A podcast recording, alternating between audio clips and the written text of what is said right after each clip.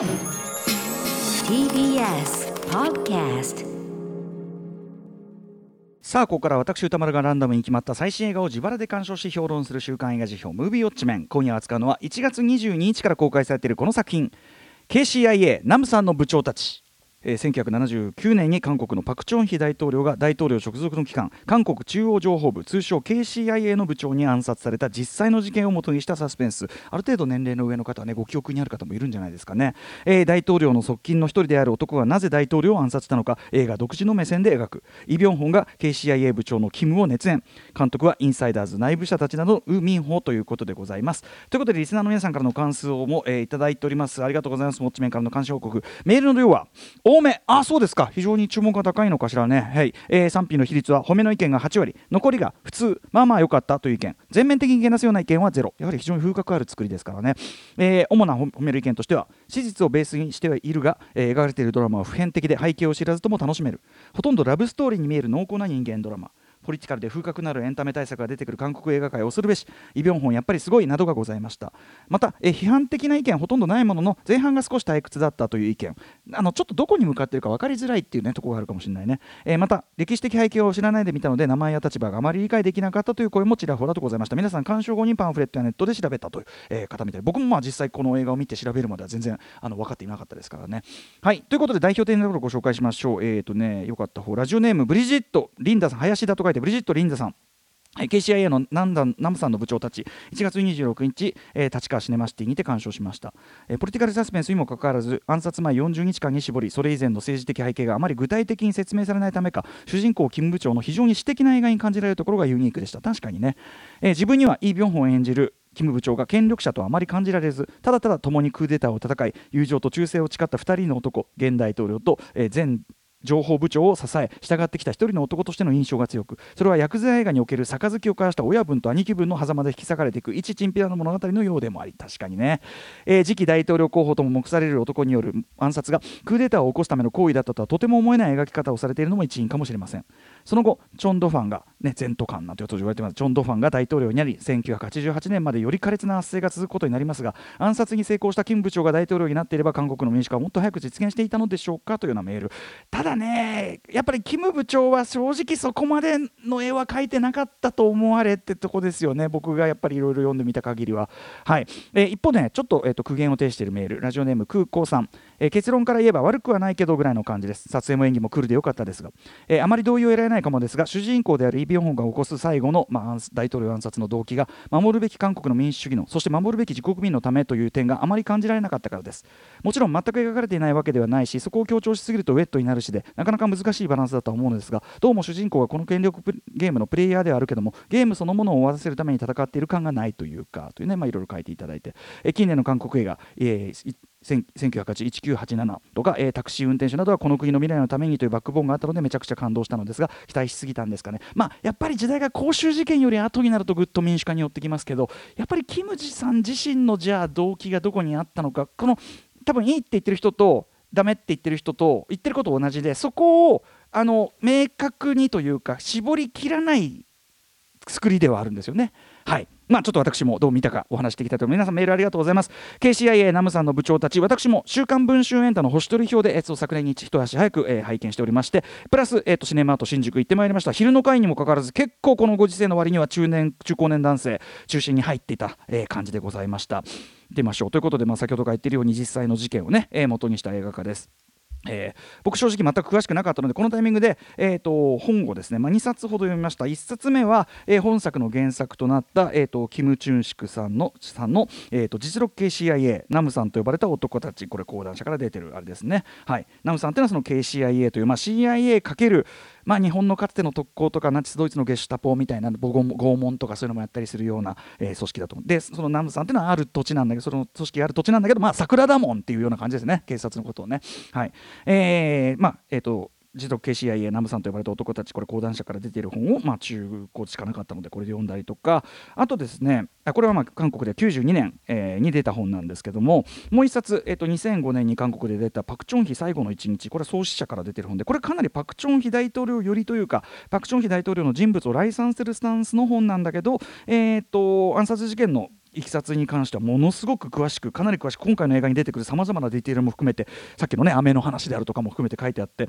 えー、とにかくこの2冊をまあ読んでみたわけです。それでようやく勉強したんですけどその書きながら。あと資料として一番参考になったのはこれね、えっと、ネットでも読めるやつですかね。あのサイズ・オウーマンに、えっと、チェ・ソンウクさんという方が、えー、書かれた記事。これがですね映画で書かれたことあるいは映画化で描かれていないことを事実に照らして分かりやすく、えーと、整理して書かれていてこれが一番ありがたかったです。これすごいあの参考になりました、えー、サイズウーマの記事ぜひこちらも皆さん参照していただきたいんですが、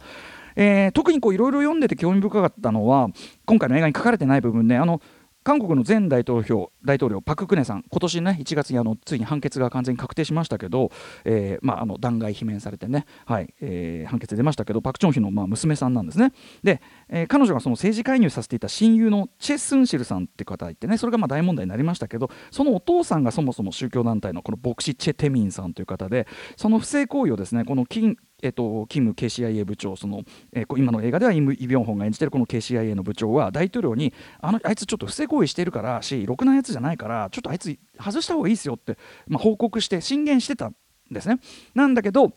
まあ、パク・クネンさんはやっぱりその当時から、えー、そっちのそのチェさんのそのあれを擁護して逆にそのキム、えー、と部長が恥をかく羽目になったなんてことが実録系 CIA には書いてあるし逆にこっちのパク・チョンヒ最後の1日パクチョン、えー、とパクチョンヒ寄りに書かれた本の方ではパク・クネは、えー、と KCIA 部長キム・ジェジェギを、まあえー、と排除するようにお父さんに進言していたなんてことがこっちには書かれていてと、はい、なので、えー、とこれはその先ほど言ったサイゾウーマンの記事で後にそのパク・クネがどう失脚していったかっていうかねその意のままに操られてっていうようなことを考えれば KCIA 長部長のそのキム・ジェギュの、えー、判断の方が正しかったと言えるだろうって書いててこれなかなか味わい深い、えー、今回の映画にはその辺の描写は入っていないパック・ネは出てこないんだけど、えー、大統領を殺害したキム・ジェギュ側にはもうあのあったりこういう理があったんだよというのを際立たせるような時勢ではあったのかなというふうには思いますね、はい。えー、ちなみにこのパク・チョンヒ、えーと、暗殺事件過去に映画化、えー、した作品、まあ、映画でこう扱われることはちょいちょいあるんですけども完全映画化でいうと2005年のイム・サンス脚本監督作品、えー、日本タイトル「ユゴ。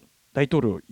あるなんていう事故の子が事故があったっていうか大統領ユゴというね、えー、反則曲とか出てるやつがあってこちらは全体にすごくシニカルなダークコメディ的ですらあるような、えー、非常に突き放した姿勢が、まあ、今回のナムさんの部長たちは非常に対照的でありつつ、えー、その暗殺当日に絞った群像劇である分例えばその、えーと、金部長に協力した部下たちとかさらにその部下たちに命令されて動いた人たちなども、えー、の動きもですね細かく追っていてこれはこれですごく面白いんでぜひ皆さん機会あったらユゴ見てみてください。あと暗殺シーンの段取りつまりそのキャラクターの感情描写としてはほとんど正反対なユゴと南部さんの部長たちなんだけど暗殺シーンの段取りやってること自体はやはりこれどちらも事実に基づいてるから同じなんですよ。はい、なので同じことやっててもこう醸し出されるものが全然違う正反対ってとこも比べる意味でも見比べてもめちゃめちゃ面白かったのでぜひ皆さんも興味ある方やってみてくださいね、えー、さて今回の2020年改めてその同題材を映画化した KCIA ナムさんの部長たち。脚本監督はウン・ミンホンさんという方ですね。このトーナー、まあ、初登場なんで改めて説明しておくと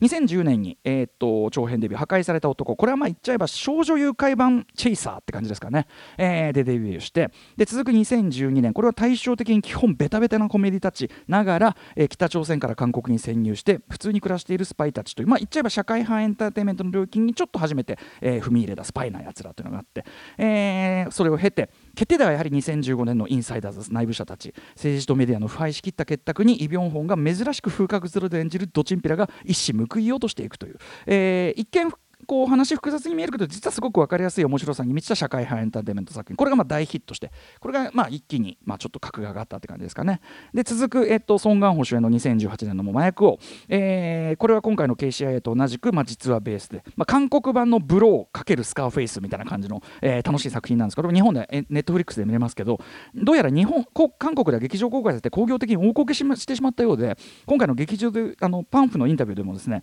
えっと、イ・ビョンホンとかウミホンさんがですねね自らネタにしてる。あの麻薬王がこけちゃったんで みたいな。繰り返しネタにしてるぐらい、まあ、ちなみにそのね次この次のこの KCI は無事に大ヒットして、まあ、あのアメリカアカデミー賞のね国際、えー、長編映画部門韓国代表作品に選ばれたぐらいなんでまあよかったよかったってことなんですけど。はい。で実際前作麻薬王でもこのパク大統領暗殺のというの件は時代背景として出てくるしあとスパイなやつらでもあのパク政権時代の話とかこういうのが出てきたりしてそもそもインサイダーズより前にこの事件映画化を考えていたということで、まあ、ウミンホンさんにとって念願の気合の入った題材なのは間違いないと思います。で、まあ、事実この今までのウミンホンさんの作品の中では本当にあのー、いろいろこう格が1個上がった作品というかさらに、えー、一個いい作品というか僕は最高傑作だというふうにやっぱ思いますけども、えー、ポイントはやはり基本的な事実関係。例えばさっき言ったような、えー、暗殺の段取りそのものとか、えー、こそ明らかになっているもののその先のなぜという、まあ、感情とか動機の部分であるとかあるいは本当に歴史の闇に埋もれてしまって新事実とか新証言でもない限りは分かんない部分。意外と分かんない部分が多い事件でもあるんですね。えー、この事件をですね、まあ、要は新たに作る作品としてどう解釈するかってここの部分がやっぱり見どころなわけですよ。えー、でそして本作そのナムさんの部長たちはですねまさにその独自解釈の部分かなりの部分で事実をベースにしつつ完全創作の要素も混ぜ込んでというこれがですねやっぱ非常に面白いんです。解釈の仕方が面白い、えー、ちなみに先ほどから言っている才蔵馬の記事が分かりやすく整理してくれてますがこの作品、えー、最初と最後にねあのニュース映像と解説パートがつくんですけどそこ以外はですね、えーと、基本すべての、えー、人物が実名ではなく別の名前に置き換えられてます、えーとまあ、パク大統領というのだけはそうなんだけどそれもパク・チョンヒーとフルネームでは言われないみたいなバランス。やはりこれあくまでこれはそのこの映画のためのオリジナル解釈ですよということですね。はい、えーまあ、さっきインサイダーズ紹介の時も言いましたけどこの KCI もねやっぱねそうで一見複雑だけど実はすごく分かりやすい面白さの構造を持ってる、えー、さっきのメールにもありましたけどね薬剤映画みたいってね、えー、もちろん本来本当に複雑な事実を基盤にはしているし本作はそれを大幅に単純化してあるいはあるいは大幅に省略してはいるけども元が複雑ではあるしあとここがミソなんですけど登場人物が本当のことを言っていない言っていることでやってることが正反対みたいなことがやっぱこれ政治劇パワーバランス劇ですから、まあ、禁止するわけですよ。これもアウトレイジとかもそうですけどね。なのでぼーっと見てると迷子になりやすいのは間違いないと思う。あのあれ？さっきはこう言ってなかったっけ？ってだ。からそれは嘘なんだっつうのみたいな、はい、なので一応ざっくりと整理しておきますと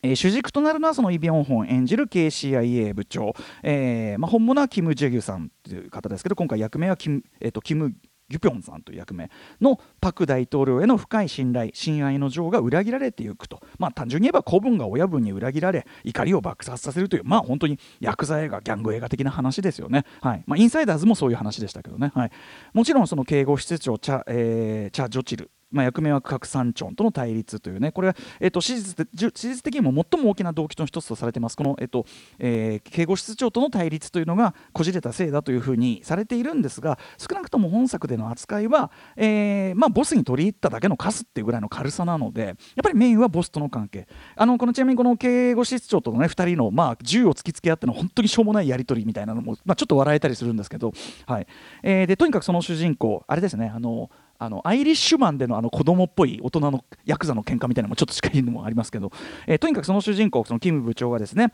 信頼し尊敬していた親分パク閣下にですねカッカーっつってねほだされては裏切られほだされては裏切られこのほだされというところでこのさっきねオープニングで山本さんとお話した酒を飲むというくだりが来る。ほだされては裏切られほだされては裏切られついにカニ袋の尾が切れるまでの話と言えるということだと思いますね、まあ、ちなみに元の実際のキム・ジェゲさんもちょっともともと怒りをコントロールできない面があったとも言われておりますが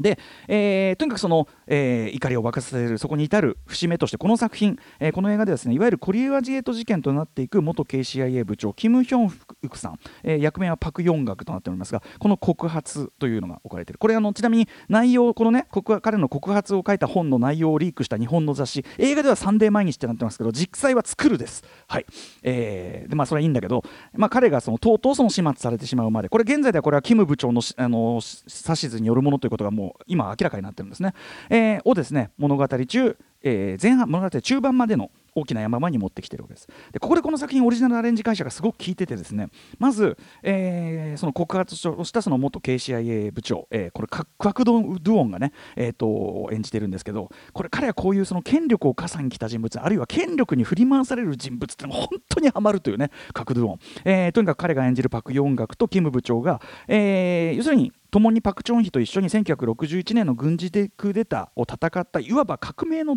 同志、え古くからの友人同士というオリジナル設定を入れてる。でこれによって友を、え親分のために殺すことになった公文キム部長部長の辛さっていうのも際立つしそれをものすごく遠回しかつでもはっきり伝わる言い方でやらせておいて自分は責任取らないどころか、えー、こっちを事後的に攻めてくるという親分、えー、パク大統領の卑怯さ非常さというのが非常に際立ってもいる。具体的には、えー、私はいつもそばにいるよ好きにやんなさいっていうこの暗黙の命令ね。最初これパク・ヨン学の階層として。2度目はキム部長が直接言われる言葉としてそして3度目はという。これ彼がの彼らが酒を飲み組み交わすのも3度目。そしてこの言葉を聞くのも3度目。これがポイントなんですね。口実するやはりオリジナルのある場面で繰り返されこれがやっぱり、えー、キム部長が完全にもうあのブチギレポイントとなるというね。そういう、えー、非常に分かりやすい作りになってるわけです。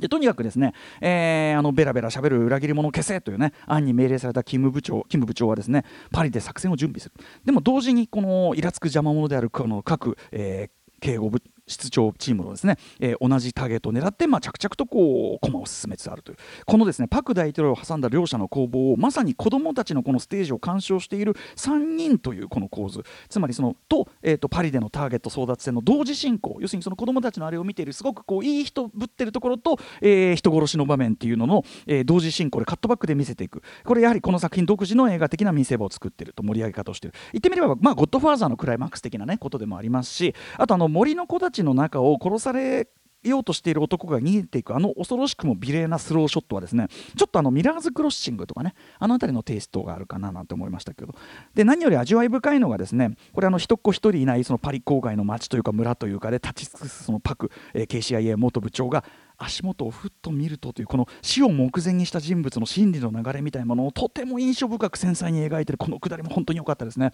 えー、ともあれこの、えー、告告発者が消されるまでが前半部なわけです。で後半部はそうやって友を殺してまで忠誠をつく、えー、誓ったその親分のあまりといえばあまりの仕打ちに、まあ、公文キム部長が、えー、不信感と祈りを募らせて最終的に殺意が、えー、追い抱くに至るまでということなんですけどまずやはりですねこのパク・ヨンガク殺害を報告してみたらパク大統領から返ってきた意外な反応。それに対する激しい失望。これ劇中さっきのあの室長との喧嘩以外もっと本当の気持ちが現れるところ初めてと言ってぐらい感情をあらわにしてしかし背後のボスには悟られないよう必死で押し殺すイ・ビョンホンの抑えつつも熱いこの表情の演技。ここはまずグッときます。そして僕はですねこれ「週刊文春エンタ」でもここをこそ特筆しましたけど、えー、僕が考えるの本作のハクビです。大統領のそのね、えっと、夕食晩餐会からはぶられたキム部長は大雨の中屋敷に忍び込んで壁越しにその出席を盗聴しようとする。これはもちろん本作の創作シーンです。オリジナルのシーンです。現実じゃないですよ。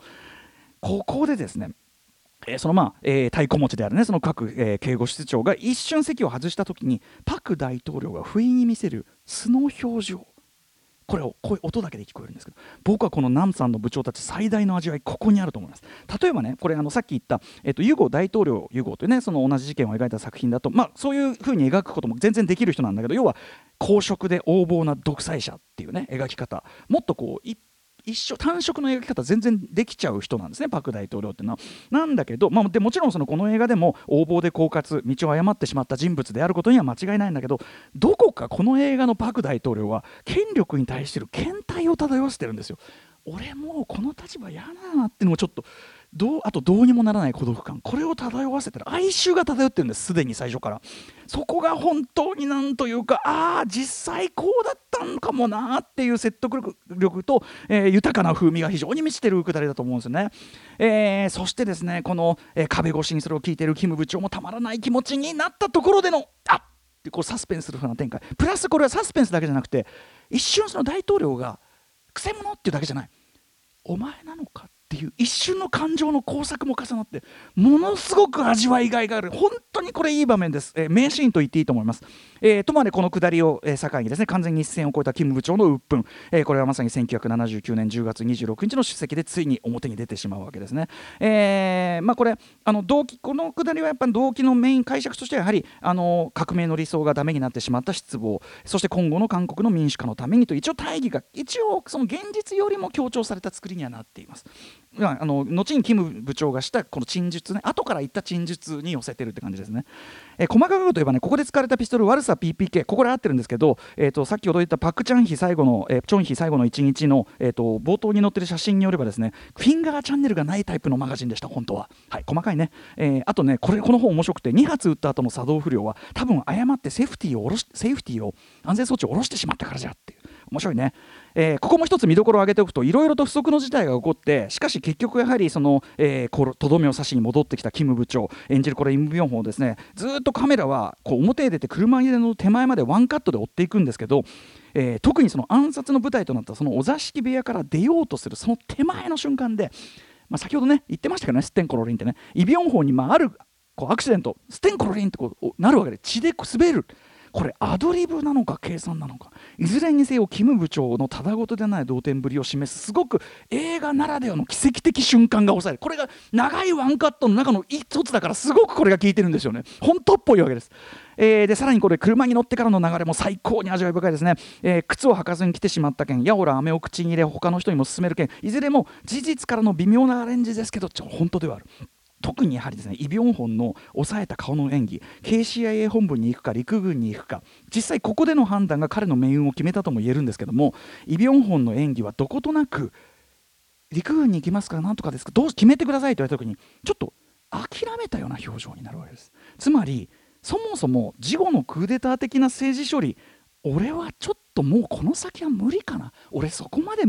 やりたくないわ。もういいやって感じの表情につまりキム部長という人物のある種の限界をあの表情で物言わず示しているわけですよ。人物像本当にイ・ビョンホン見事なこの車の中の演技でございました。そしてですねこれねこの映画はね幕の引き方が超かっこよくて次のトップの座につくあの人。ずっと3ナンバー3的なところ本当はもっと順位ね下の人なんだけどナンバー3的なところにいるようにクールにいるように見せかけて彼がそのね部屋を出ようとしたけど振り返ってそこで終わるってかあ